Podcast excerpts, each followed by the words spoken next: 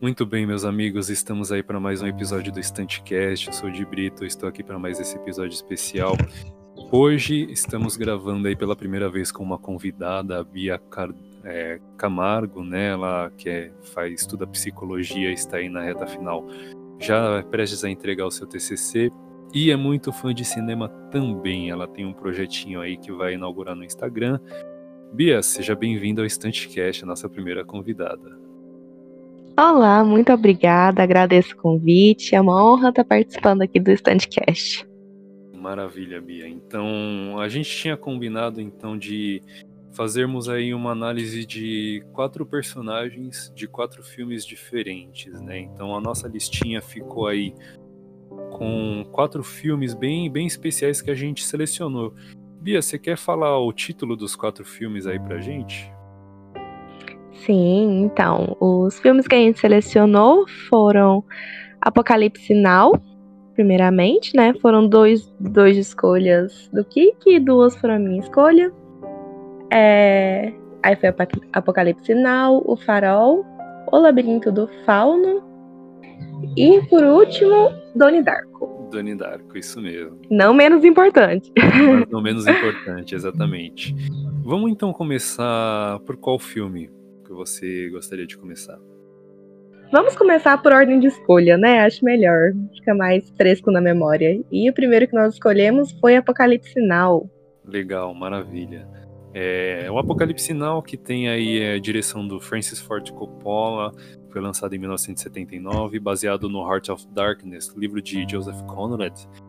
Tem no elenco Martin Sheen, Lawrence Fishburne, Marlon Brando, Dennis Hopper e o jovem Harrison Ford. É, a sinopse do filme é: durante a guerra no Vietnã, em 1970, o capitão Willard recebe a missão de localizar e matar um antigo e promissor comandante das forças especiais, que aparentemente enlouqueceu e se refugiou nas selvas do Camboja, onde comanda um exército de fanáticos. Sua viagem rio acima em busca de Kurt torna-se cada vez mais perigosa e alucinante à medida que o Willard adentra cada vez mais o coração das trevas. É, Bia, o que, que, você pode falar em um termos, termos gerais a respeito do filme? Então, por ser um filme de guerra, né? Todos, assim, se for parar pra pensar, acho que foi um dos melhores filmes de guerra que eu vi, que mais colocou a gente ali dentro daquele contexto de guerra, de desumanidade, insanidade. E foi um filme, assim, muito bem construído, muito bem elaborado com a mensagem que ele gostaria de passar, com a mensagem que ele estava proposto a encarar ali, né? Que não, acho que não foi uma proposta fácil, em primeiro lugar, mas foi uma proposta bem desenvolvida. Maravilha. É... Então, assim, em colocar a gente nessa ótica de guerra, de e, e, então, em primeira pessoa, sabe? Como se a gente estivesse lá mesmo. Como, por exemplo, alguns filmes de guerra, a gente costuma ver a guerra em segundo plano, quando tem uma trama por trás e a guerra ali rolando de, de plano de fundo. Mas em Apocalipse Now, ele coloca a gente realmente face a face com, com aquele horror, com aquele caos da guerra, sabe? Sim. Então é um fato bem importante sobre o filme. Legal, é. O, o, na sinopse que eu mencionei aqui, você ainda que assistiu recentemente, né, tá com ele mais fresco na memória aí, é, o Coronel Curtis, interpretado pelo gigante do Marlon Brando, né, ele é um cara que surta e, de, e acaba indo de encontro aos princípios que ele está que ele estava realizando, né, porque um cara para ser é, eleito, né? Eleito não, é convidado, é, enfim, ser capaz, ter a, ter a pontuação ali, a capacidade de comandar as forças especiais, é porque é um cara que coloca sempre o trabalho à frente dos princípios, né? E aparentemente ele se rebelando, a, a impressão que eu tenho é que o Coronel Kurtz ele viu alguma contradição naquilo que ele vinha realizando e naquilo que vinha sendo é, dito para ele realizar e, é, com base nos princípios, por exemplo, americanos, né? Que, como ele é ambientado na Guerra do Vietnã, ele tem ali o exército dos Estados Unidos contra os Vietcongues. Então a impressão que eu tenho a respeito do Coronel Curtis é que ele viu alguma coisa ou presenciou algum evento, algum fato que fez com que ele surtasse, né? Literalmente pirasse na batatinha. Sim, exatamente. Acho que o filme ele perpassa por essa questão da insanidade muito bem, sabe?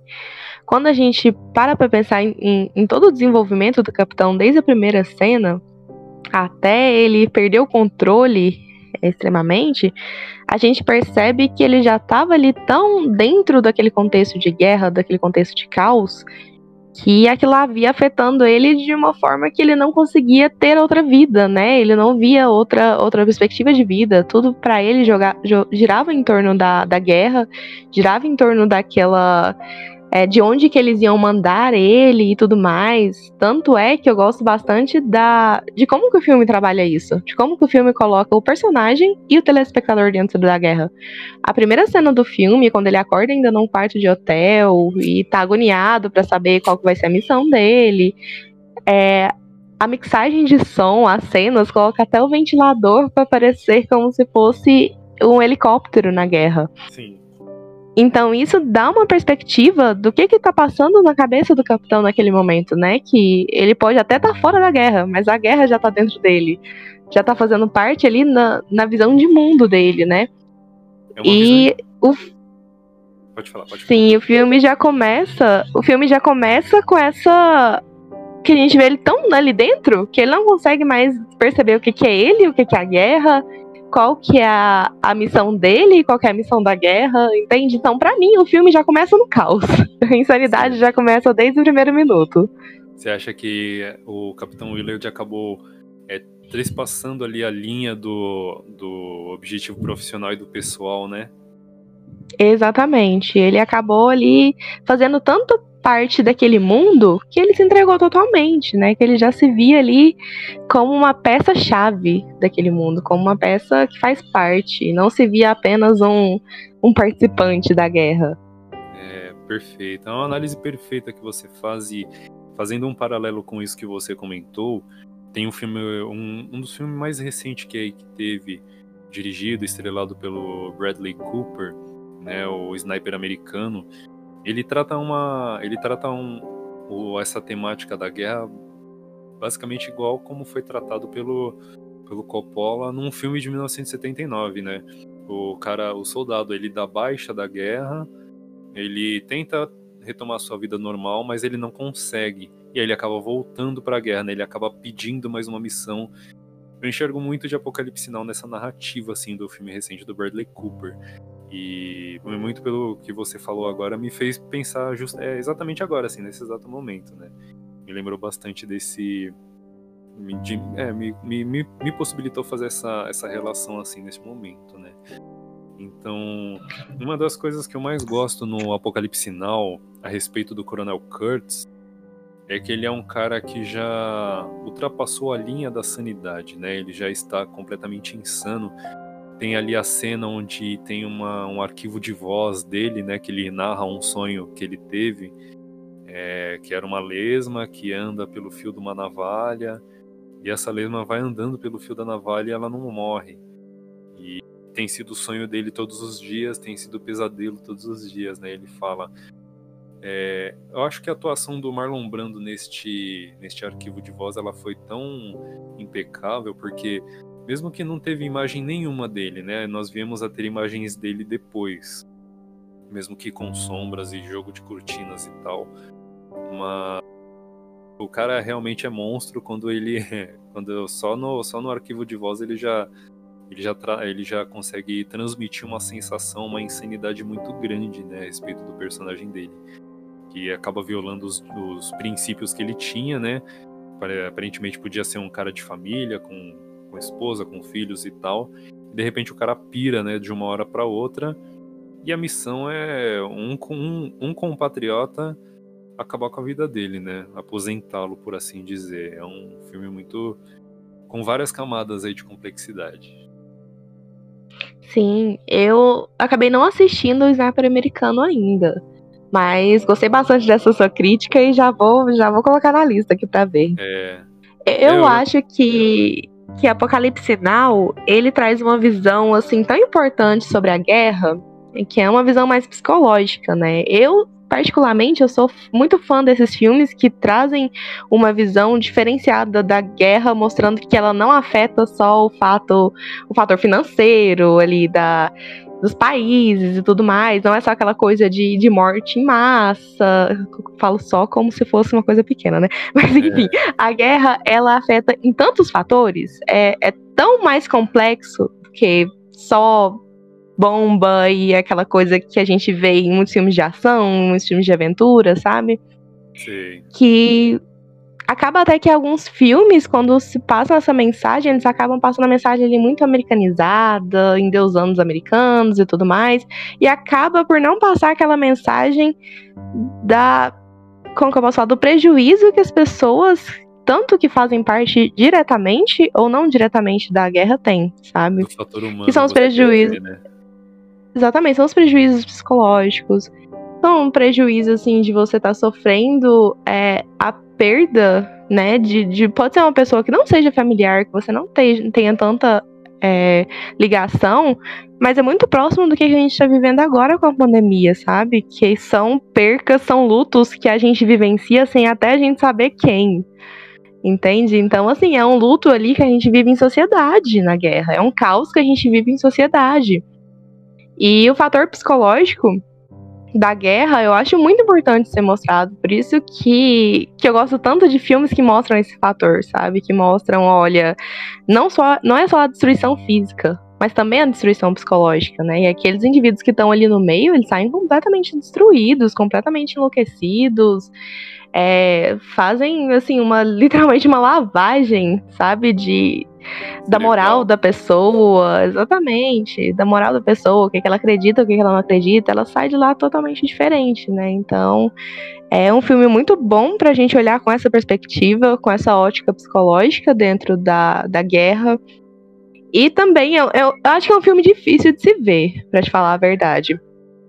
São muitas cenas, assim, que você vê a guerra tão próximo, porque a gente não é acostumado a ver tão próximo, assim.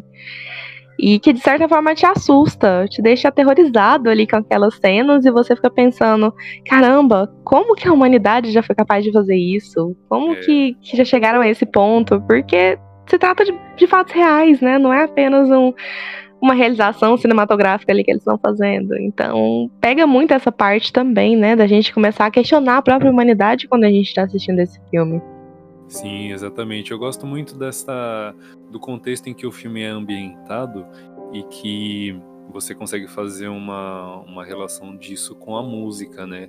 Tem um ainda do momento assim, não sei se você vai se recordar exatamente agora, mas tem um momento do filme que eles é, eles estão subindo o rio de barco, né? E eles fazem uma pausa ali num lugar que está meio destruído, né? Que tá, estão as luzes apagadas. O Capitão Willard desembarca e aí pergunta para um dos soldados: quem é o comandante aqui? O soldado pergunta: não é você? Não é o senhor?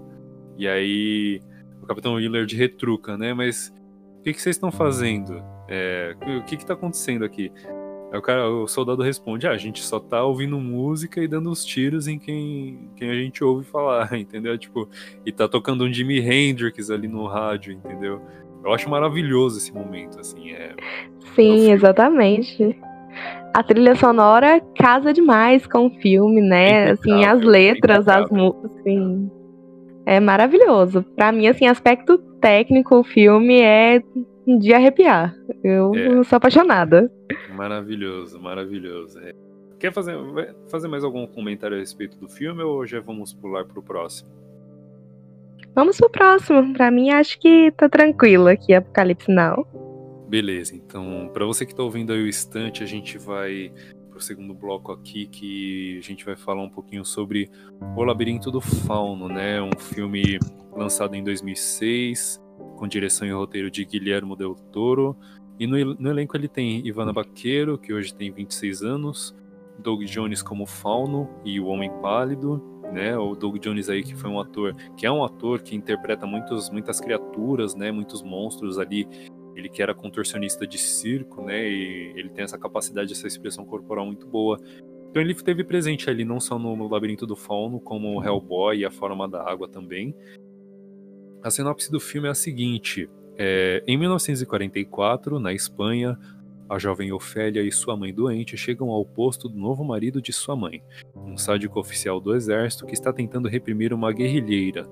Enquanto exploravam um labirinto antigo, Ofélia encontra Pan, o Pan Fauno, que diz que a menina é uma lendária princesa perdida e que ela precisa completar três tarefas perigosas a fim de se tornar imortal. Este filme, eu acho que ele tem uma narrativa muito interessante, porque ele. Não sei se você é, pensou isso também, ou se você enxerga de uma maneira diferente, mas eu acho que ele tem uma narrativa ambígua, é, no sentido de que quem já assistiu o filme é, consegue, acho que consegue já imaginar que, do que, que eu tô falando, né? É, de uma das cenas ali. É, não sei se seria legal de a gente já falar, mas se bem que é um filme já de 2006, né? A cena onde a Ofélia morre, né? E, e enfim, ela logo em seguida tem um... Alerta spoilers.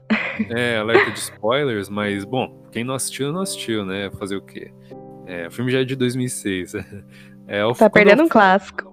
É, e eu achei que eu acho que a narrativa, acho que o filme fica um pouco ambíguo porque quando a Ofélia morre, logo em seguida tem uma cena como se fosse um renascimento dela, é, no num mundo ali mágico, né? Não sei se você enxerga dessa forma. Enfim, Bia, é, o que, que você quer, gostaria de falar a respeito do, do Labirinto do Fauno? Como você falou, realmente acho que o filme, de várias formas, em vários momentos, ele acaba ficando bem ambíguo. Mas creio eu, na minha visão, que isso foi intencional do Del Toro ali passar uma mensagem ao mesmo tempo que eu vejo mitológica, né, que ele utilizou de bastantes é, imagens da, da mitologia para poder é, exemplificar mesmo. E ao mesmo tempo também a gente vai acompanhando ali uma fase de desenvolvimento da Ofélia, né, da personagem principal, que desde o início ela vai passando ali de uma infância para a morte dessa infância que vai passar já para outra fase da vida. Então, creio eu que esse filme ele pode ser interpretado de várias maneiras e, e o Del Toro, ele colocou algumas chavezinhas para essa interpretação ali no meio, sabe? Ele colocou umas chaves de, olha, isso aqui é, tem na mitologia, isso aqui pode ser interpretado de, de tal forma. E as mensagens que, que eu consegui captar, para mim, o que eu achei mais interessante é a forma que o Del Toro trata o feminino no filme, né?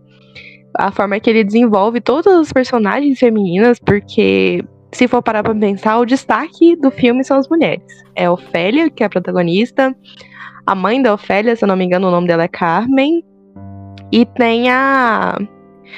Eu não lembro qual o nome dela, a que ajuda a Ofélia.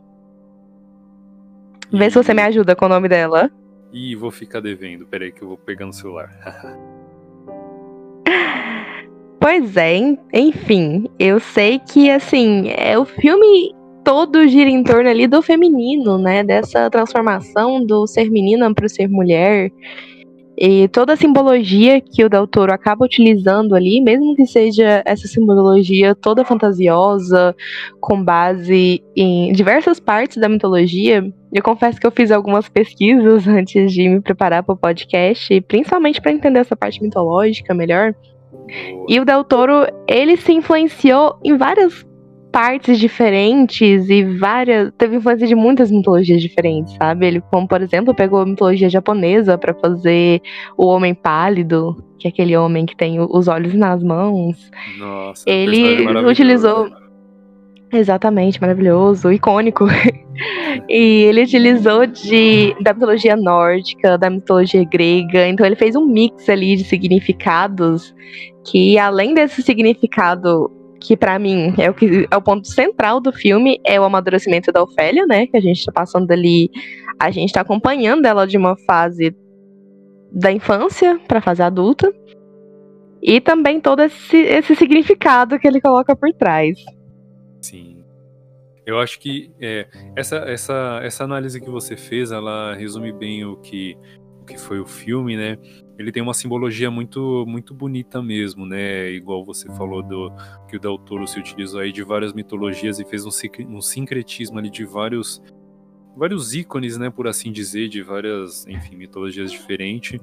E acabou construindo um universo é, onde aquilo, onde tudo faz sentido, onde tudo funciona, mesmo, mesmo pincelando coisas de, de diferentes costumes e diferentes culturas, né? Eu achei que isso foi um primor ali do, da direção e do roteiro dele. Eu, eu não sei se, não sei se, uh, uh, não, não tenho essa informação, mas assim, não sei se você sabe também, é, se ele é baseado em algum livro ou se é um roteiro original também. Se for um roteiro original, melhor ainda, né? Prova que a criatividade ainda, ainda tem muito espaço na, no, nos cinemas.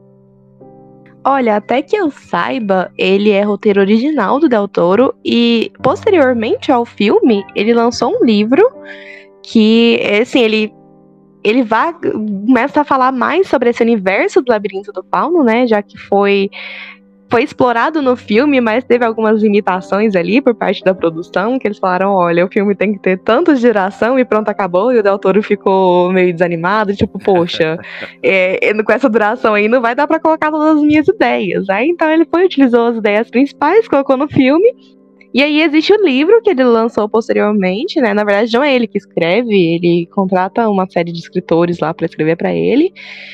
E aí ele lançou esse, esse livro, inclusive tá na minha lista de leitura, que eu sou louca pra ler, que eu sou apaixonada no, nesse todo universo construído pelo Labirinto do Fauno.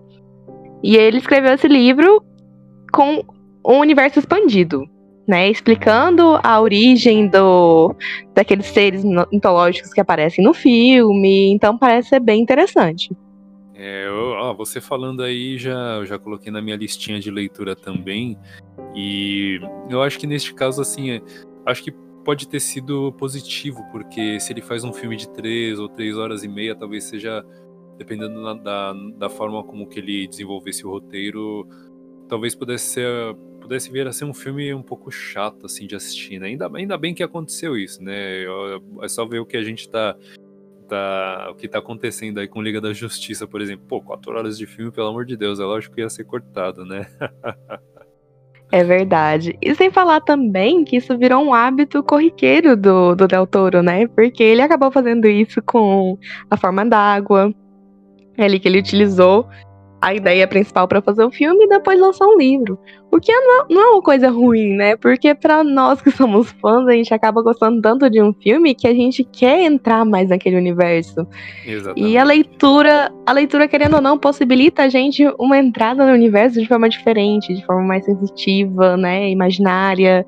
Então acho muito interessante isso de lançar os filmes e depois lançar um, um, livro de universo expandido. Acho que é bem interessante. Eu acho que funciona bem esta, esta, esta metodologia, porque, igual, igual mencionei o fato da Liga da Justiça, o Zack Snyder ele vai fazer, vai dirigir um. Só mencionando, saindo um pouco do assunto aqui, é, ele vai dirigir um filme é, ambientado num apocalipse zumbi, e aí ele vai fazer uma prequel, é, que eu não sei em qual formato vai ser, mas vai existir uma prequel deste filme, e vai sair um anime também né? É uma, é uma forma alternativa aí, igual você falou. É, pode seja por livro, seja por quadrinho, seja por anime, enfim, seja seja a, a, a forma, como é que fala? que me fugiu a palavra agora, mas seja a forma de comunicação que for, é, independente de qual seja, acho que este é um caminho muito interessante a ser seguido pelos filmes, né? Para que para que a gente já, mesmo que a gente receba um filme de duas horas e meia, é, mesmo assim a gente ter um, um, umas mídias alternativas ali para ver os pormenores da, do pano de fundo, né? Eu acho que é uma forma muito interessante de, de se fazer, mesmo, meio que aconteceu com, com Blade Runner, que recebeu um, um anime também de 15 a 20 minutos ali, mesmo o, fim, o filme sendo bastante longo, né? Já com suas 2 horas e 40 de duração. Mas enfim, é, mais algum comentário do Labirinto ou quer, já vamos pular para outro filme? Eu gostaria de fazer alguns. Legal. assim, Labirinto do Fauno, eu acho que é um dos meus filmes. Tá no top 10, sempre dos meus filmes favoritos. E, e principalmente por trazer toda essa simbologia feminina, né? Eu acho muito interessante como que o Del Toro conseguiu trazer isso. E eu gosto muito como que o Del Toro traz as personagens femininas à vida, sabe? Tanto a Ofélia em Labirinto do Fauno, quanto a protagonista de a forma d'água, que eu acabei esquecendo o nome dela no momento, ele trata essa coisa do feminino muito, muito bem retratada, sabe? De uma forma muito pura, de uma forma que, se você assistisse o filme, assim, sem saber que ele é dirigido por Del Toro, você fala, caramba, quem dirigiu foi uma mulher. Porque ele, ele sabe retratar muito bem essa, é, esse feminino. Sim. E o, o que eu achei muito interessante sobre o filme, já, já falando um pouquinho aqui do filme inteiro, ele se passa ali num contexto histórico que era muito marcado ali pela, pelo sistema ditatorial, né, conservadorismo. Então, ele bate na tecla da, da crítica contra o conservadorismo, mostrando a mãe da Ofélia ali numa situação extremamente submissa àquele sistema, em ser aquela mãe, aquela progenitora, né, que tá ali criando a, a, a Ofélia, ainda tá grávida de, de mais uma criança, obedecendo às ordens do marido. E o filme pega bastante em cima da crítica contra, contra esse sistema, sabe? Contra o sistema que estava acontecendo na época. E o que eu acho mais bonito é que ele coloca essa essa feminilidade que ele coloca no filme, ele coloca como uma forma de libertação. Porque todo mundo encantado da Ofélia, se você for parar pra pensar, é um mundo, de certa forma, encantado das mulheres ali, que toda mulher passa por aquela transformação. Ele só floreou e colocou numa forma de fantasia. Eu gosto muito de como que ele coloca algumas dicas pra gente perceber isso. Como, por exemplo, tudo está interligado às fases da lua no filme, né? Quando ela conhece o fauno e e ela passar daquelas três tarefas que ela tem que realizar e tudo mais. E tudo tem um tempo da lua para ela conseguir realizar aquelas tarefas. Então, o que a gente pensa muito sobre o ciclo menstrual da mulher, que também é muito ligado ao ciclo da lua. Então, eu acho bem interessante como que ele tornou assim um filme uma fantasia feminina uh, ao longo assim da do que que a, a Ofélia vai passando, sabe? Sim. Acho muito bom também a representação da fada no filme, né? Que é a primeira, o primeiro objeto ali fantasioso que ela vê, o primeiro ser fantasioso, que apresenta para ela o um mundo de fantasia. E a fada, se a gente for parar para pensar na simbologia, ela simbolo, simboliza simplesmente aquele desejo que a gente tem, o sonho, né? E no início do filme, quando a Ofélia ainda tá lendo a, a história do lado da mãe dela, um livrinho de história, a mãe já chega para ela e fala: Ah, mas você não acha que você tá velha demais para ler esse livro? Livro de fantasia, de fada? Então dá pra perceber ali que a Ofélia tá passando por uma transformação na qual ela quer continuar no mundo fantasioso, mas ao mesmo tempo ela também tá ali enfrentando uma, uma transformação, né? Ela tá ali passando por mudanças, seja mudança da forma dela ver o mundo, seja mudanças da, da forma que o mundo a vê né? Então, eu acho assim que foi tudo muito bem encaixado, muito bem representado no filme.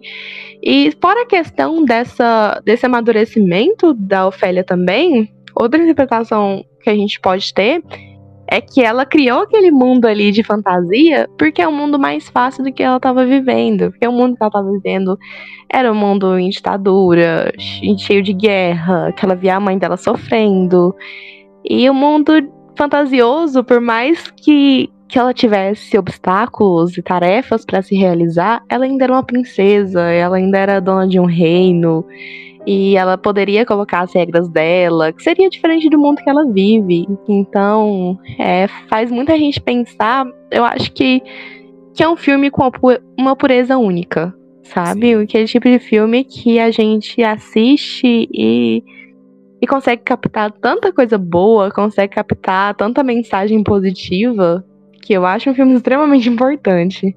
Sim, essa, essa parte que você mencionou era, era uma, uma, uma coisa que eu, ia, que eu ia realmente comentar também, é, a respeito da, da inocência né, da Ofélia, dessa, dessa, dessa criação desse mundo, né, que, que nem a gente falou no começo, que ele tem uma coisa meio ambígua, né? Você não sabe o que que o que que vai, o que que é metáfora, né? O que que é real, o que que é metafórico, o que é o mundo alternativo ali da Ofélia e tal. Um paralelo até com Alice, né, no País, no País das Maravilhas, ali uma coisa de sonho, de um universo ali alternativo infantil e tal.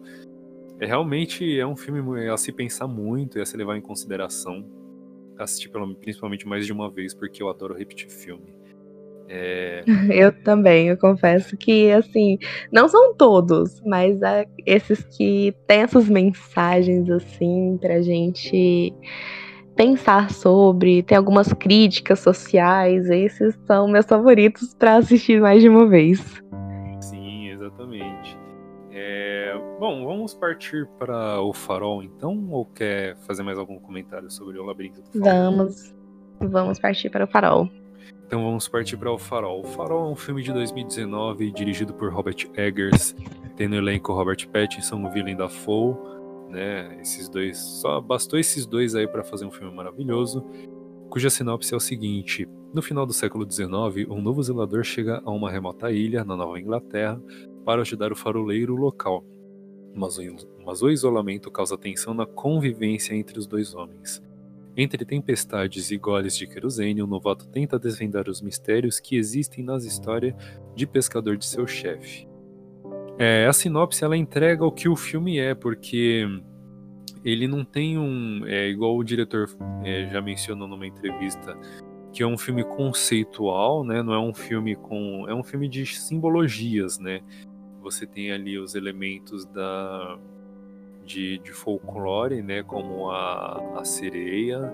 Você tem várias coisas que ficam no que, que são que como é que eu vou falar que são é, te, desenroladas em através de metáforas, né, de cenas ali é, icônicas, né, por assim dizer.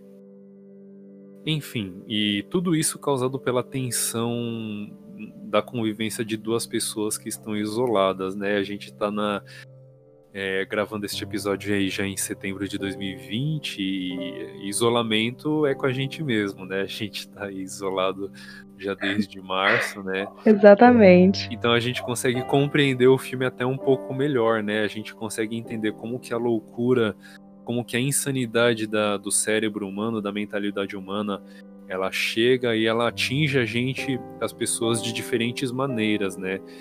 E a, a resolução desta, desta tensão, ela ocorre de acordo com como que a pessoa é. Eu não sei se, se eu não tiver errado, o personagem do Robert Pattinson, ele estava neste farol porque ele tinha cometido alguns crimes, né, antes, se eu não tiver, se eu não tiver viajando na maionese, eu assisti esse filme tem no começo do ano, mas se eu me lembro bem dele, tinha. Acho que tinha uma fala disso do personagem. Você chega a lembrar de alguma coisa assim? Sim, é quando ele revela a sua verdadeira identidade, que na verdade a gente não sabe se é verdadeira porque ele não é um personagem confiável, né? É. E ele, ele revela ali que o nome dele também é Thomas e que no antigo emprego dele ele tinha matado ou deixado para morrer, né, um, um colega de trabalho dele e acho que o grande protagonista do filme, de certa forma, é a culpa que ele sente por isso, seja ela real ou imaginária, porque a gente não sabe se ele cometeu o mesmo crime ou se ele estava prevendo que ele iria cometer algum crime, né? Então, e acho bem interessante isso do filme, de, de nos colocar na dúvida o tempo todo, de não acreditar em nada que, que não é que é falado, que é mostrado ali em cena. A gente duvida desde o, até os créditos do filme. Acho que a gente não tá em dúvida. Tipo, é os créditos mesmo. Eu acho que assim, se fosse para mim definir o farol em um comentário, seria obra de arte.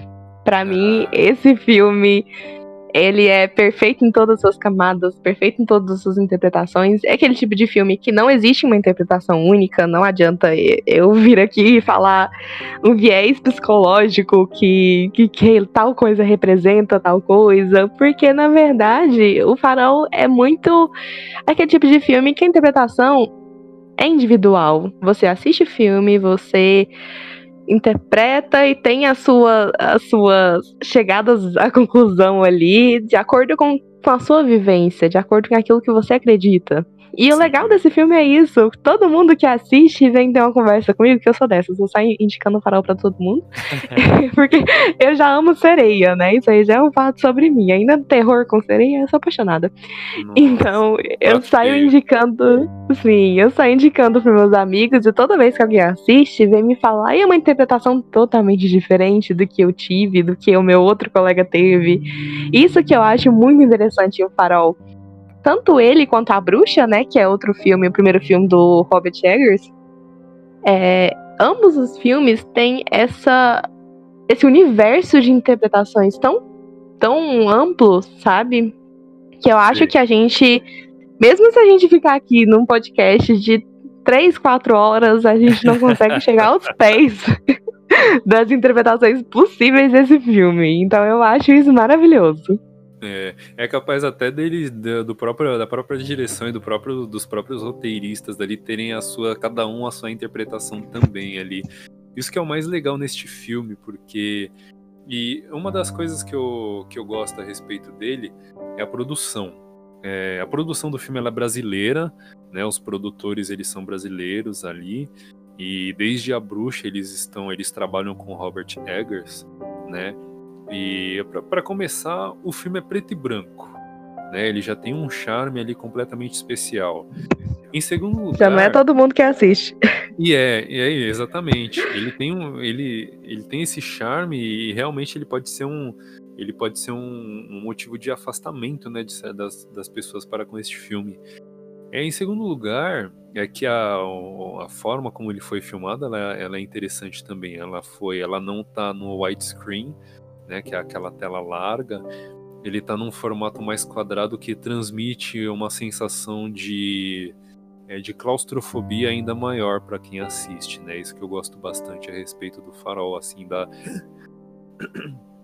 perdão, da técnica dele, né, da, das, das formas como que foram utilizados alguns recursos ali de filmagem, de iluminação e tal, e que transmitem todo um ambiente bizarro né, inóspito e nada, nada amigável para tanto para quem trabalha, principalmente, mas também para quem assiste também.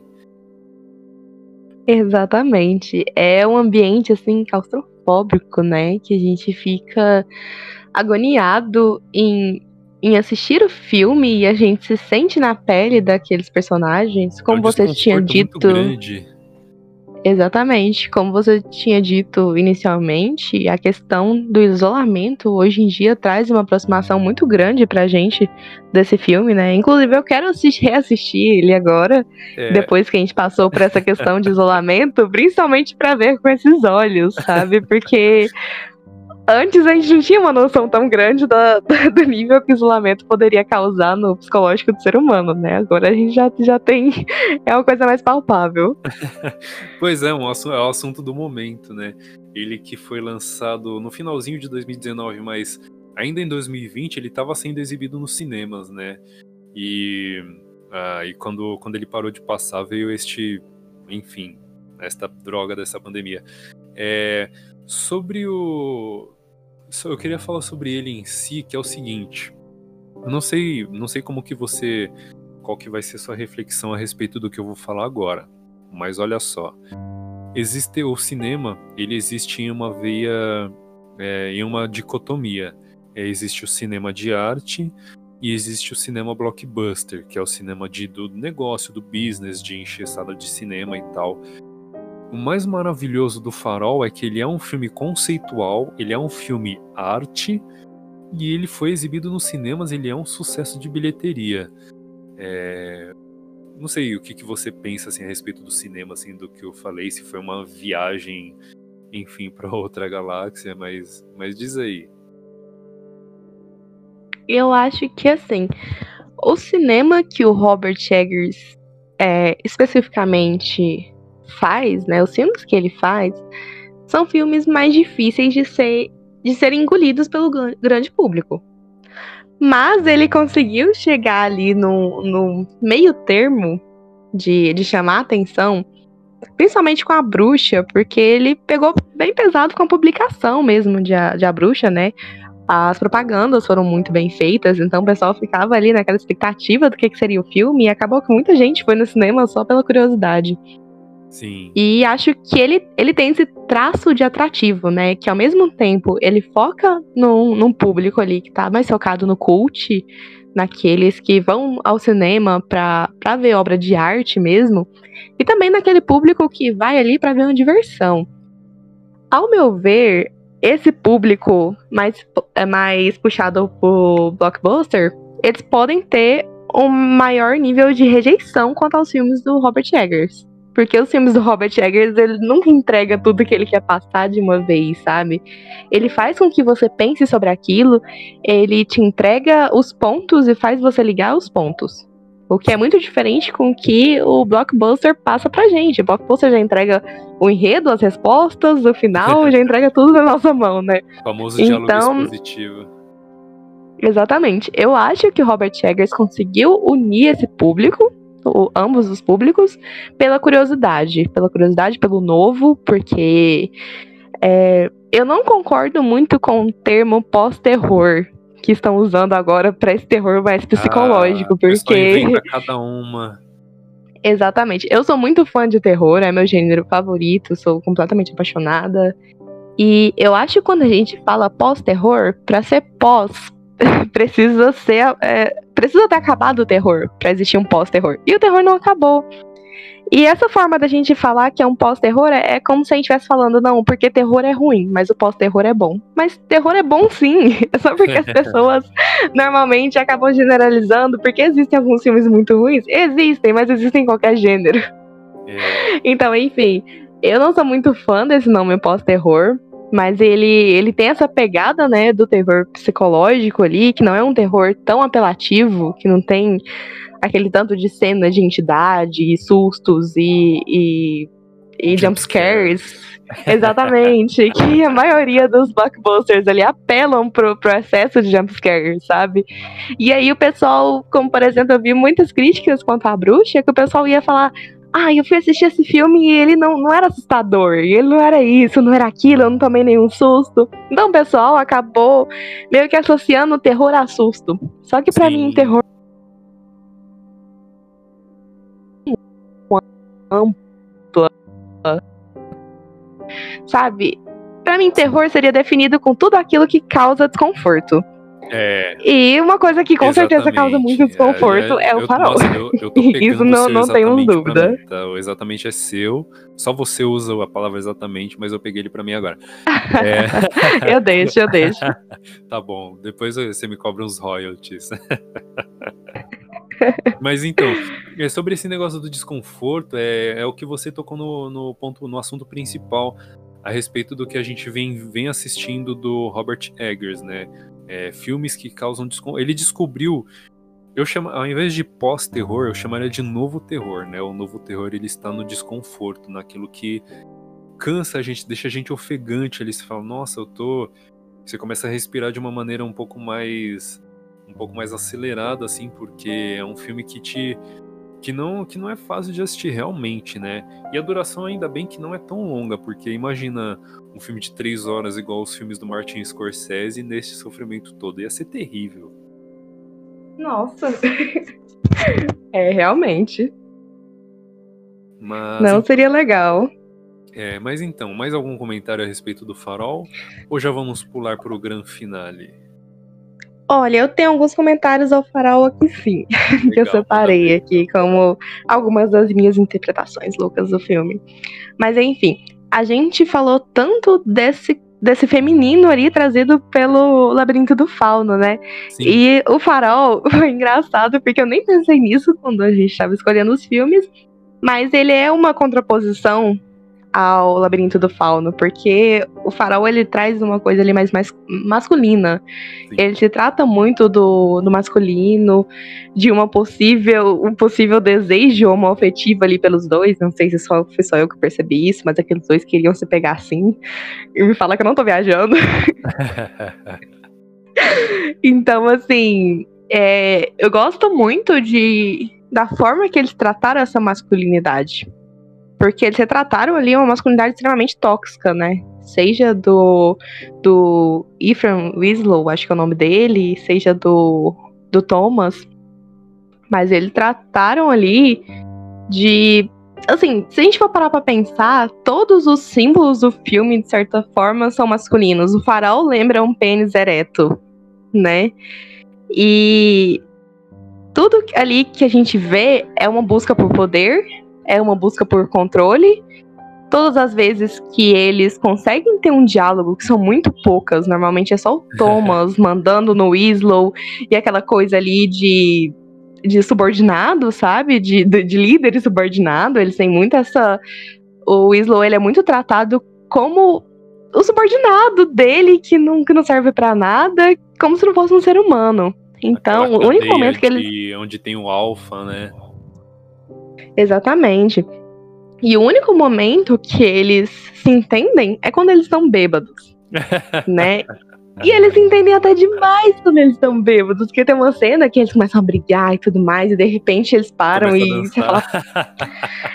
Não, e tem uma hora que eles param e ficam um de cara pro outro, você fala, porra, eles vão beijar. Eu adoro. então, assim, é, e os dois estão sempre discutindo, tá sempre aquele aquele clima nada amigável entre os dois e você tá sempre pensando, poxa, tem algo aí por trás. E na verdade tem, é meio que um desejo ali um pelo outro, que eles estão retraindo esse desejo que tá saindo de forma de violência, é, de forma de masculinidade tóxica. Então acho que é um filme que, que retrata muito, muito da nossa sociedade, né? Então. Eu acho que retrata muito do, do, de como que é o ser humano, né? Você falou ali, a gente estava falando do labirinto do fauno e do feminino. Ele tem aquela coisa de se refugiar em algum em um mundinho meio especial ali, né? Com criaturas mágicas e brilho tal, e aquelas coisas coloridas e né, cintilantes ali. E o universo masculino ele é, um, ele é mais de frio, ele é mais frio, ele é mais nublado, ele é mais cinza ele é sem cores, né? É, é raro às vezes a gente vê aí no dia a dia mesmo um homem com uma camiseta amarela, uma camiseta vermelha, né, alguma coisa assim que com cores diferentes ali e tal. E o filme é completamente preto e branco, né? Ele ele abre mão de tudo isso, né? Ele já mostra, fala, ó, oh, é isso daí, o universo é masculino, sem cores, é, tem aí os elementos da claustrofobia, vai ter a relação dos dois, de subordinado, quem é, quem é o alfa e quem não é, sabe? É, é uma, uma, uma análise muito legal que você acabou trazendo aqui agora, Bia. Parabéns, parabéns. Quanto, obrigada. Quanto às cores, eu acho que o preto e branco foi tão importante pro filme, porque além de ser toda a identidade do filme, ainda conta muito de como que vai vai montar essa essa dinâmica ali entre os dois personagens, né? Porque tudo gira em, em torno dos dois. E para mim é uma dinâmica muito de contraposição. Porque tanto as cores do filme, né, o preto e branco, o preto e branco ali em contraposição, mas também os dois personagens, porque se for parar pra pensar, um é totalmente o contrário do outro. Enquanto, enquanto um é subordinado, o outro já é mais dominador, mandão ali, não, ignorante, não tem conversa com ele e aquilo tudo. E eu gosto muito porque, primeiramente, essa contraposição ela já faz parte da cinematografia do, do Robert Eggers. Porque primeiro ele tratou. A Bruxa é um filme extremamente feminino, né? Que mostra ali é, sobre a ótica feminina. Já o Farol não. Já o Farol é sobre a ótica masculina e se tratando do masculino. E o que eu acho muito interessante, um ponto do filme, porque a gente trata o farol o tempo todo como masculino, né? Porque ele lembra um pênis e tudo mais. E é objeto de anseio dos dois e de proteção. É como se fosse ali o pênis merece ser guardado e honrado. e ao mesmo tempo, quando tem uma cena que o Thomas fala sobre o farol, ele se trata do farol como se fosse ela. Então, é ao mesmo tempo o ego masculino, masculino ali, né, sendo retratado, e ao mesmo tempo aquela busca pelo feminino que não existe, por um feminino que, que é idealizado, de certa forma. Então, e assim, é uma das várias interpretações que tem, e eu Sim. gosto muito dessa vertente, dessa que retrata essa masculinidade tóxica ali dos dois, porque, como eu disse anteriormente, é um filme extremamente não confiável. A gente não sabe nem se aquelas coisas que estavam acontecendo ali, se aquelas, é, aquelas fantasias de sereia eram reais ou se eram invenções do, do Winslow. É, ou pode ser, eu tenho, eu tenho uma outra também, eu não sei, não sei se você chegou a pensar nisso. Adoro primeira, teorias. Mas vamos, vamos lá. É, a primeira vez que o, que o personagem do Robert Pattinson, que eu esqueci o nome, é o Winslow, né? Ou é o Thomas? Isso. o Thomas é o William Dafoe. Isso. Tá, é. Então, a primeira vez que o, que o, que o Winslow ele vê a, a, a sereia, ele se afoga, né? Então eu pensei, bom, Talvez ele esteja morrendo e daqui para frente é só o delírio ali da, da psique dele tentando manter o cérebro vivo o quanto pode até ele acabar de vez, né? Olha, é uma interpretação muito válida. Porque a gente não viu ele saindo da água depois ou ele secando as roupas e tal. Pelo menos eu não, eu não lembro agora. E aí eu fiquei com isso na cabeça, né? E aí depois que eu fui ler a respeito do farol para ver se ele tinha um significado, Aí eu descobri que o Farol ele não tem significado, ele é um filme conceitual mesmo, né? Ele é propositalmente é, escrito daquele jeito. Então eu fiquei pensando muito Exatamente. Nisso, nessa cena do afogamento depois. Eu acho que assim, o Farol ele abre alas para tantas interpretações, porque assim, se for pensar só nas interpretações que a gente consegue fazer aqui, tem interpretação realística, né? Que realmente tudo aquilo que aconteceu é, estava acontecendo mesmo, e ele acabou ficando louco, se tratando da, da insanidade, né? Que ele acabou se perdendo ali no meio daquilo tudo.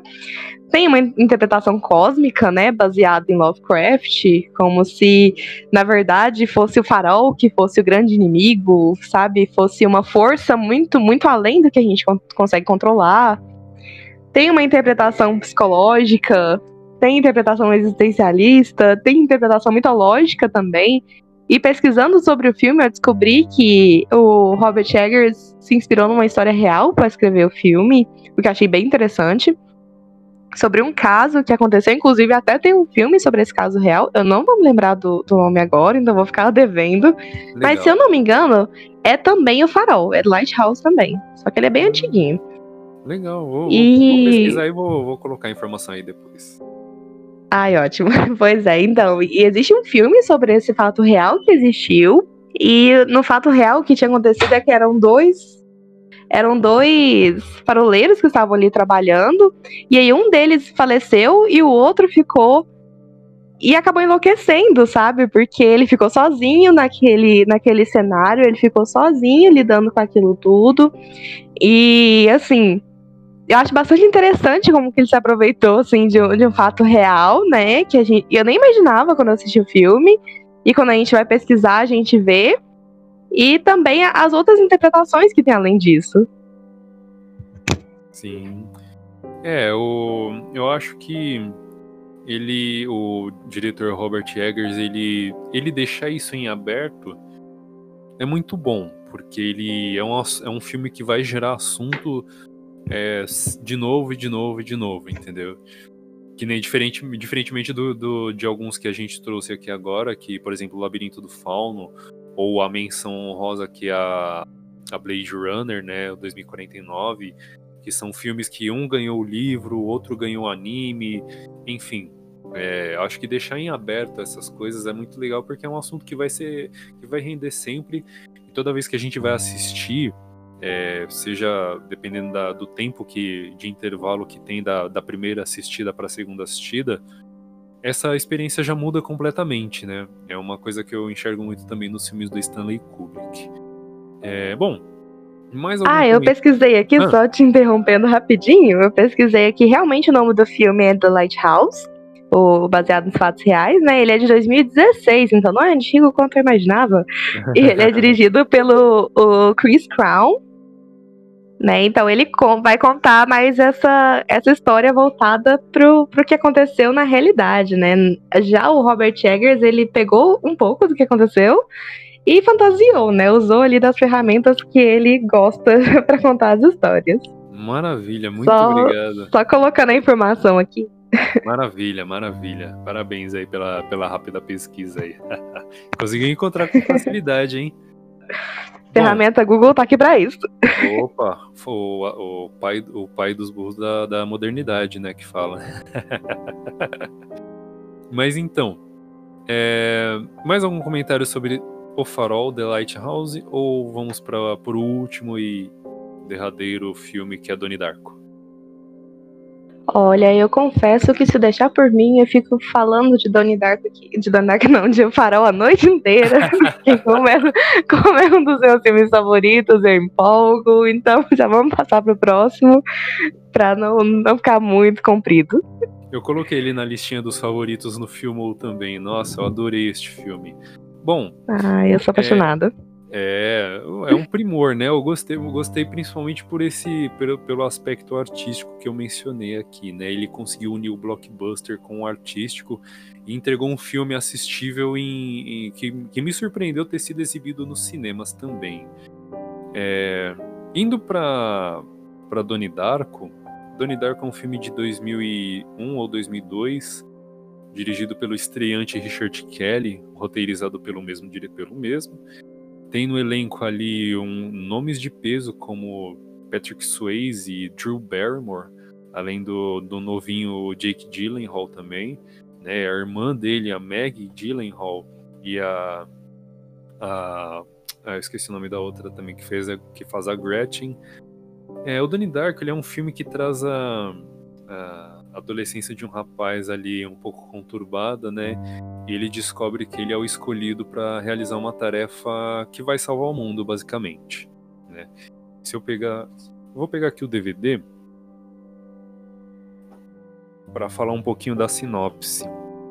É a sinopse que está no DVD do, do Donnie Darko. Ela diz assim: quem vê Donnie Darko logo imagina se tratar de um adolescente desajustado.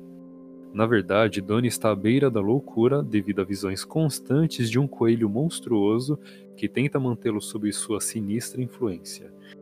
Incitado pela aparição, Donnie tem atuação antissocial enquanto se submete à terapia, sobrevive das extravagâncias da vida e do romance no colégio e, por acaso, escapa a uma estranha morte devido à queda de um avião.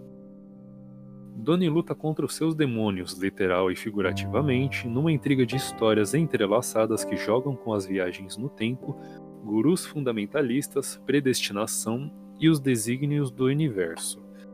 É, particularmente falando, Donnie Darko foi um dos filmes que me chamou a atenção no cinema. É, essa lista que me chamou a atenção no cinema no sentido de que me me cativou realmente e que me fez hoje estudar cinema, audiovisual e tal, e que hoje eu produzo esse podcast para falar de filmes e séries, que eu escrevo minhas matérias no blog e tal. Tem uma listinha ali de até cinco filmes que eu guardo com carinho, que me fizeram é, estar neste universo hoje, né? Donnie Darko é um deles. Quando eu assisti pela primeira vez, eu confesso que eu realmente não entendi nada e que não é demérito nenhum, porque a primeira vez que a gente assiste Donnie Darko, ele, ele causa essa estranheza natural, né? E diferentemente do, do Farol, ele é um filme que tem significado e que ele explica todo o seu universo e todo o seu panteão de, de criaturas e pessoas ali, né? Que corroboram num, num esquema para fazer com que o universo não entre em colapso. Bia, me fala o que, que você o que, que você achou do, do Donnie Darko, suas impressões gerais aí. Olha, eu confesso que eu tava até curiosa aqui para saber como que você ia fazer a sinopse desse filme. Porque eu acho, eu acho Donnie Darko um filme tão difícil para descrever que eu mesma confesso que eu não conseguiria fazer uma sinopse. Se fosse a falar, então, é um menino que caiu um meteoro, alguma coisa lá. Era uma turbina de avião, na verdade, né? E aí começou a ver um coelho falante e ficou doido. Pronto. Resumido. É uma sinopse sincera, né? Você É uma sinopse sincera. Olha, não tão sincera assim, porque se fosse pra ser sincera, ia falar, e você não entende porra nenhuma no final, e é isso, aceita. Porque você nunca vai. Você pode assistir quantas vezes você quiser, você nunca vai entender. É. então, é. Aí, em contraposição do que a gente estava falando aqui dos filmes do Robert Eggers, que existe, existem várias interpretações e, e cada um interpreta da sua forma, eu acho que o Donnie Darko já se encaixa naquele tipo de filme que ele não é feito para ser interpretado. ele até que é, existem as, as definições do que, que acontece ali, a gente tem que ficar estudando quando termina o filme porque a gente fica agoniado que não consegue entender nada. E assim, é polêmico Donnie Darko, né? Porque é aquele tipo de filme que o pessoal, assim, tem muita crítica sobre ele ou, ou ama o filme. Então, eu acho que se trata de, de um filme muito polêmico. E que a interpretação dele é, é uma interpretação assim que, que não abrange tanto quanto os outros que a gente estava falando, que são interpretações mais pessoais, né? Esse não, esse tem toda, todo um roteiro ali do que, que, ele, do que, que o diretor quis passar, do que, que o diretor quis mostrar. É um filme que eu gosto muito, mas eu acho que o diretor se embananou um pouquinho para querer mostrar o que ele queria. É. Acho que, se for parar pra pensar, a mensagem de Donnie Darko é basicamente uma mensagem simples, porque é basicamente o Donnie Darko é um super-herói ali, se for parar pra pensar, é um filme de super-herói.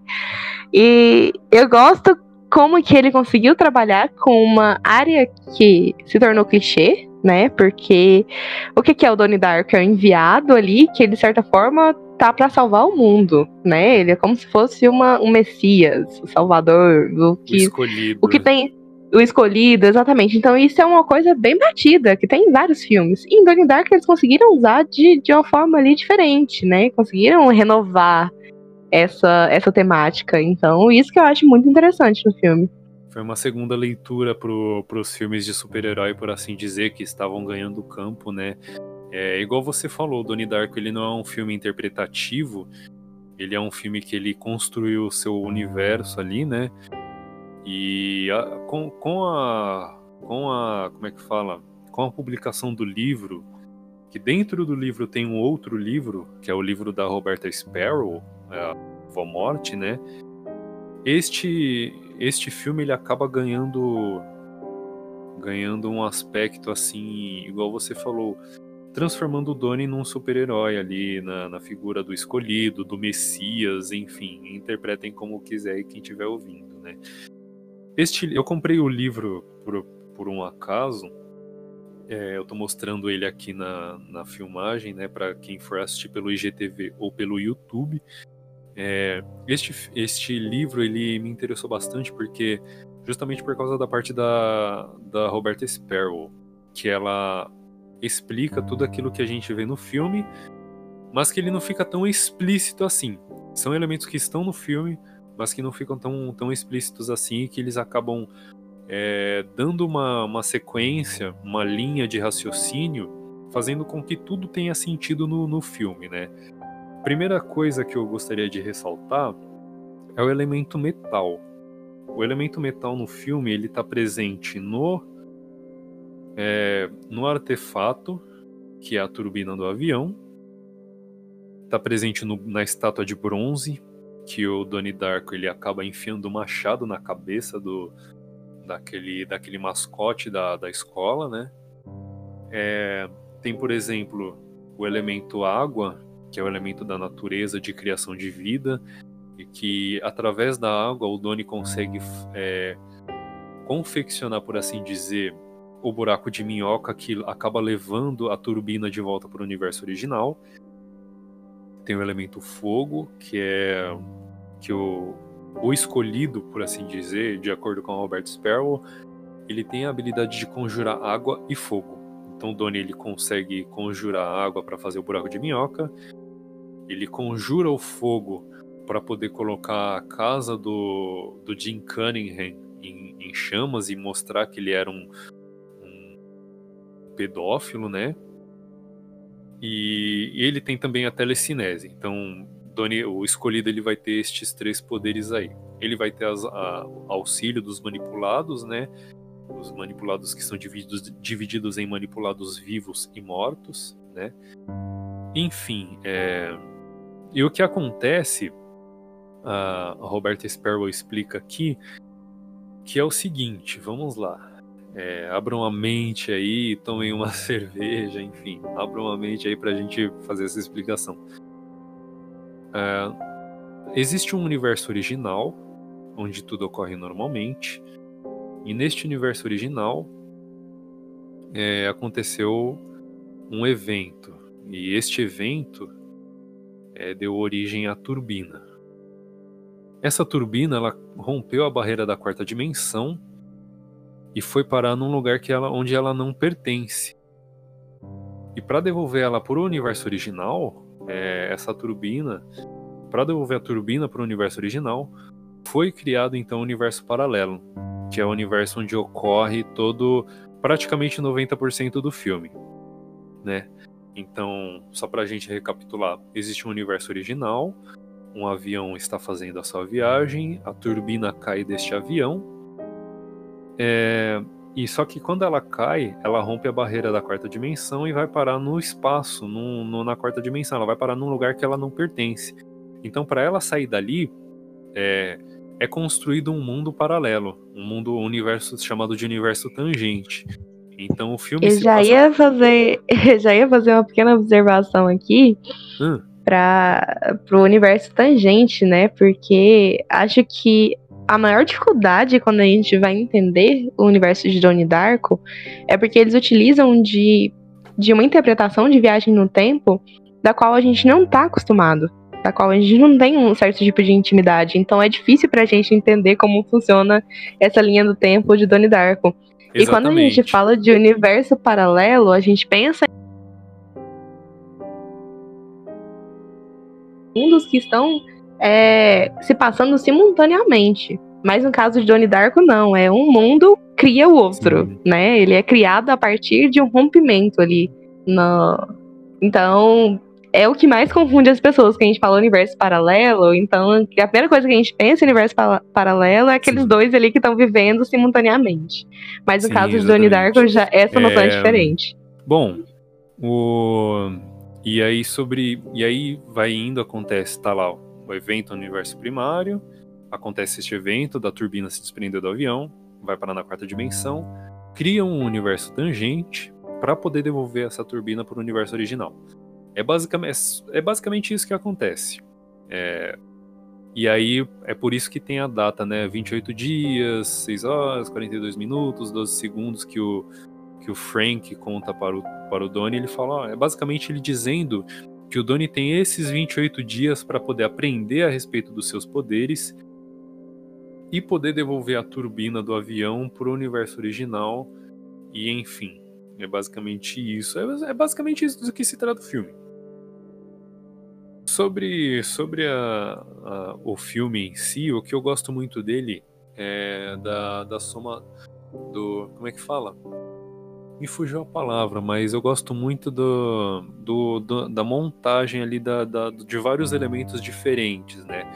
Por exemplo, a ambientação, a trilha sonora, os personagens em si. É, a trilha sonora é maravilhosa, é basicamente new wave pura, né? A ambientação ali na década de 80 é uma década de muito misticismo, né? Muita é uma década de muita admiração assim por parte das pessoas, né? Musicalmente falando, cinematograficamente falando, enfim, em vários aspectos, né? E aí é o que eu, o que eu gosto muito, o que me atraiu muito visualmente no filme foi isto e a, a a construção deste universo com estes com os elementos de metal, de fogo, de água, a figura do escolhido ali do super-herói e tal, acabou mantendo a minha fidelidade ao filme, né? Um filme que eu procuro repetir de vez em quando. Enfim, o que você gostaria mais de comentar a respeito do filme pra gente já encerrar?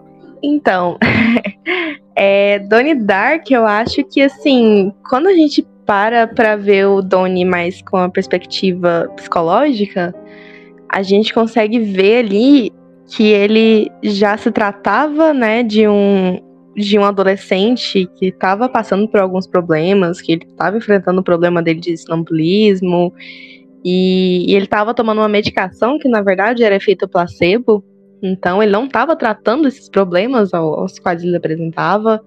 E a gente vê um adolescente que estava ali em meio a vários transtornos e ainda recebeu uma responsabilidade enorme nas costas dele, da qual ele nem compreendia qual tamanha responsabilidade, como lidar com ela. Que é literalmente alguém chegou nele e falou: Olha, você tem menos de um mês aí para estar tá salvando o mundo, se vira, cara. Foi basicamente isso, entendeu? E eu gosto muito da forma como o universo de Donnie Darko foi construído, né? Toda essa, essa concepção de viagem no tempo, porque o filme é de 2001. E se for parar pra pensar, na década de 90, viagem no tempo dominou os cinemas. E quando chega, quando chegou os anos 2000, chegou no Donnie Darko com essa perspectiva diferente da viagem do tempo, que trouxe inovação para o cinema, né? Trouxe uma nova concepção de viagem no tempo, a qual a gente teve que estudar, a gente teve que conseguir entender para a gente compreender o filme. Eu gosto muito disso.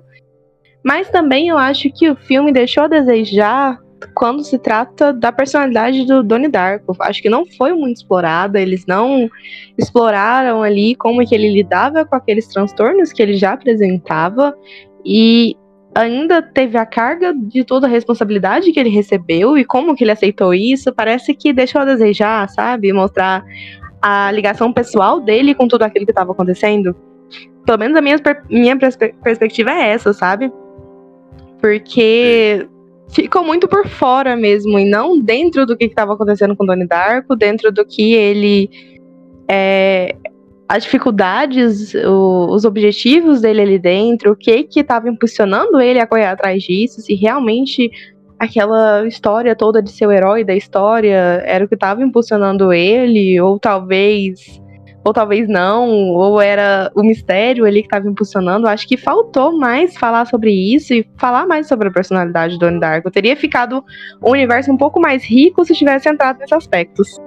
Sei, compreendo perfeitamente. É, eu, eu, parto do princípio, eu faço uma análise um pouco diferente da sua.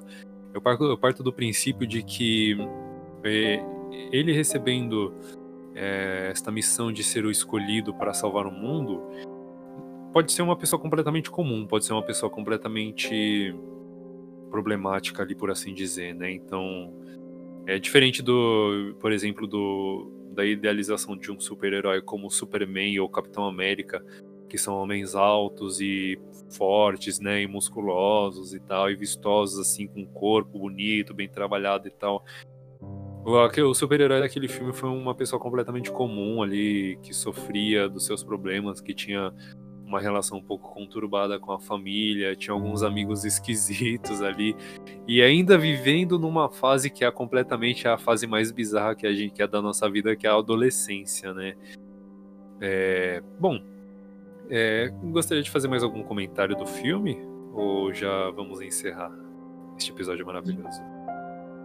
Então, Donnie Darko é aquele filme assim que ele abre alas para várias discussões, várias interpretações assim de de como que eu posso falar? Ah, eu entendi isso até tal momento, depois eu entendi aquilo e na verdade era aquela outra. Então, assim, é uma discussão bem extensa, né? Um filme muito interessante. E acho que fica por aqui mesmo. Acho que você citou os pontos que, que por mim eram importantes, né? Explicou a, o princípio ali do filme, a gente discursou um pouco sobre o Donnie, então acho que podemos fechar por aqui mesmo. Maravilha. Então, bom, este Estantecast foi um episódio especial aí para vocês que acompanham o Estante de Cinema no Spotify, no Google Podcasts aí, ou na sua rede de podcast de preferência. É, a Bia, a Bianca, ela é a primeira convidada que eu trago aqui para o, para o Estantecast. Então, Bia, seja muito bem-vinda. A honra é toda sua, esse troféu, esse prêmio e tal. Graças a, graças a ah, Bia ah, obrigada. Também, graças a Bia também eu, eu descobri um, pude descobrir aí um jeito de tá, de estar tá podendo gravar um Instantcast com mais pessoas. Então, se não fosse essa nossa tentativa, assim, essa injeção de ânimo que ela me deu, é, provavelmente eu estaria gravando mais instantcasts em formato monólogo e tal. Enfim, é, Bia, minha, eu expresso aí minha, publicamente minha gratidão a você. Este episódio é todo dedicado a você e tal. Muito obrigado mais uma vez pela sua participação, pela sua, pela sua cooperação, pela sua injeção de ânimo aí que você trouxe para mim. né? Muito obrigado mais uma vez. Se quiser agora é a hora do merchan, divulga aí suas redes sociais, fala um pouquinho de você aí, o que, que você faz e tal. Ah, primeiramente, muito obrigada. Me sinto muito honrada de fazer parte aqui, né, do do Standcast e principalmente por ser a primeira convidada, né, uma responsabilidade muito grande. A primeira vez que e... você e é a primeira vez que eu participo de um podcast também, né? Então foi assim, foi, foi, foram várias primeiras vezes. E assim, quero te agradecer muito por ter me dado essa, essa oportunidade para estar discursando por, de tantos filmes maravilhosos que eu sou apaixonada. Amei poder estar aqui falando. O filé ali, né, do cinema. Vamos, vamos Sim, isso é verdade. Isso é verdade. A gente arrasou nos filmes, viu? e enfim, obrigada por estar me dando a possibilidade de de falar sobre duas coisas que eu amo muito, né? Que é o cinema e a psicologia. Então, assim, tá podendo unir essas duas e tá podendo aqui compartilhar um pouco do meu conhecimento, um pouco da minha visão com você, tá sendo muito bom. É, quero agradecer isso. E além do mais, assim, o que eu quero falar mesmo, além de agradecer, é, podcast é uma coisa que eu ainda pretendo tá mais pra frente, né? Quem sabe se eu, se eu vou poder estar tá mexendo com podcast ou não, ainda não é algo definido. Mas por enquanto, para um futuro próximo, eu pretendo estar tá criando um Instagram para poder estar tá falando de filmes e psicologia, que chama psi.encena que vai ser o Psicologia em Cena. Nele eu vou falar sobre filmes, séries, vai entrar até um pouco de animes, música, tudo isso num viés psicológico, né? E também nesse viés, assim, de de quem ama a arte, de quem é apaixonada pela sétima arte e tá aqui para mostrar para o mundo é a minha visão sobre isso e as minhas indicações, é basicamente isso. E grande parte do que eu tomei coragem para poder fazer esse Instagram foi por causa do Standcast, por causa desse convite, né, que ele me chamou para participar, e eu fui separando as minhas ideias e falei, cara, que legal, eu posso trabalhar com isso, então você me deu uma motivação enorme para começar com isso. Quero agradecer e já deixar aqui que, que foi o ponto principal. Maravilha. Se você visse meu sorriso agora, você vai ver quando eu lançar esse vídeo no GTV ou no YouTube. Eu lancei um sorriso agora que é todo seu. Então, meu oh, muito maravilha. obrigado também pela sua participação, pelo tempo que você disponibilizou para a gente conversar aí. É, vamos, eu vou te convidar outras vezes para gente para você participar aqui sempre que você puder. Eu vou estar sempre te chamando. É, e aí a gente vai estar tá trazendo você para esse universo dos podcasts, beleza? Até você estar tá tendo é, a possibilidade de estar tá produzindo o seu, aí de repente a gente produz até junto, não sei. Fica aí a ideia, né? Então, muito obrigado Ai, mais uma eu vez. Eu sinto Bia. mais honrado ainda. É, muito obrigado mais uma vez aí pela participação. Vou te convidar outras vezes. Ah, eu que agradeço. É... Muito obrigada por ter me recebido aqui, por compartilhar as ideias, né? Eu gosto muito dessa construção que a gente teve de conhecimento, de visões. Foi muito rico para mim. Sim, sem, sem psicologia não tem cinema. Eu vou te dizer isso daí. Isso é verdade. Bom, então Obrigado, Bia, mais uma vez. Vou encerrando por aqui. Espero que vocês tenham gostado. Procurem o Estante de Cinema nas redes sociais aí, arroba Estante de Cinema no Instagram, filmou Twitter e Letterbox. Procurem o Estantecast no Spotify ou na sua rede de podcast de preferência. E até o próximo.